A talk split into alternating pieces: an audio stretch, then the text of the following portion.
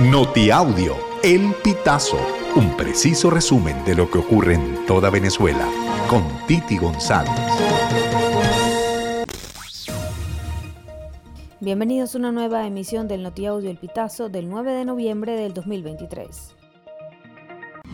Desde septiembre, el gobierno de Nicolás Maduro ha desplegado nuevamente en las principales cárceles del país la llamada Operación Huaycaipuro, que de acuerdo con organizaciones no gubernamentales han estado llenas de irregularidades, falta de detalles y preguntas sobre el supuesto éxito de estas intervenciones. Las decisiones anunciadas por el Ministerio de Interior y Justicia han sido recibidas con cierta sorpresa e incredulidad en la opinión pública, debido a que se conoce por los medios sobre la fuga de los pranes, como se les conoce en el país a los criminales que tienen el poder y el control de las cárceles. De hecho, la organización Observatorio Venezolano de Prisiones ha denunciado y asegurado que las intervenciones son conversadas con los principales pranes de los penales. El ruido de un disparo paralizó a los pasajeros. A los segundos se escuchó una frase que para algunos era común. Bajen la cabeza, esto es un atraco. El 8 de noviembre a las 7 y media de la mañana, en el interior de un transporte público que cubría la ruta Guatire-Caracas, la unidad salió desde el terminal de la población mirandina con destino a la capital, a la altura de El Cercado, en la autopista Gran Mariscal de Ayacucho, comenzó el atraco. Cinco de los viajeros eran delincuentes. Dos de los atracadores estaban armados bajo amenazas de muerte despojaron a los pasajeros de sus pertenencias, relojes, teléfonos celulares y dinero en efectivo. Esto, según reseñó el diario La Voz, uno de los ocupantes estaba nervioso y casi sufre un ataque cardíaco. Luis Manuel Díaz, padre del futbolista Luis Díaz del Liverpool y de la selección colombiana, fue liberado este jueves 9 de noviembre, después de 12 días secuestrado por la guerrilla del Ejército de Liberación Nacional, informaron fuentes oficiales.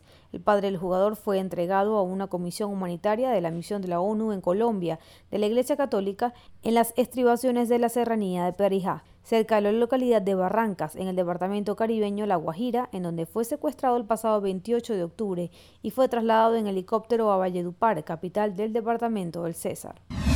Los trabajadores de la administración pública salieron nuevamente en las calles de Caracas para exigir aumento en el sueldo de las pensiones. En esta oportunidad, la protesta se registró en el centro de la ciudad y aunque los manifestantes tenían la intención de llegar al Consejo Nacional Electoral, funcionarios policiales lo impidieron. Durante la manifestación, los trabajadores exigieron la liberación de los sindicalistas detenidos. Basta de criminalidad a quienes luchan, liberen a los trabajadores presos, se leyó en uno de los carteles. En la protesta participaron personas de la tercera edad. La Sala de Apelaciones de la Corte Penal Internacional tendrá un máximo de 100 días para decidir si la Fiscalía puede avanzar o si paraliza por completo la investigación que el despacho del fiscal Karim Kam adelantó contra el Estado venezolano sobre crímenes de lesa humanidad cometidos en el país. Las dos audiencias celebradas el martes y miércoles 8 de noviembre permitieron a las partes presentar sus argumentos en el caso de apelación que presentó la delegación de Venezuela y que pedía paralizar dicha investigación.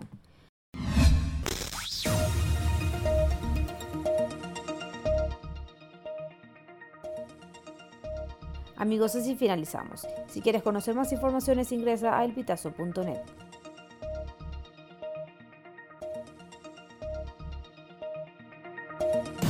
Estas informaciones puedes ampliarlas en nuestra página web, elpitazo.net.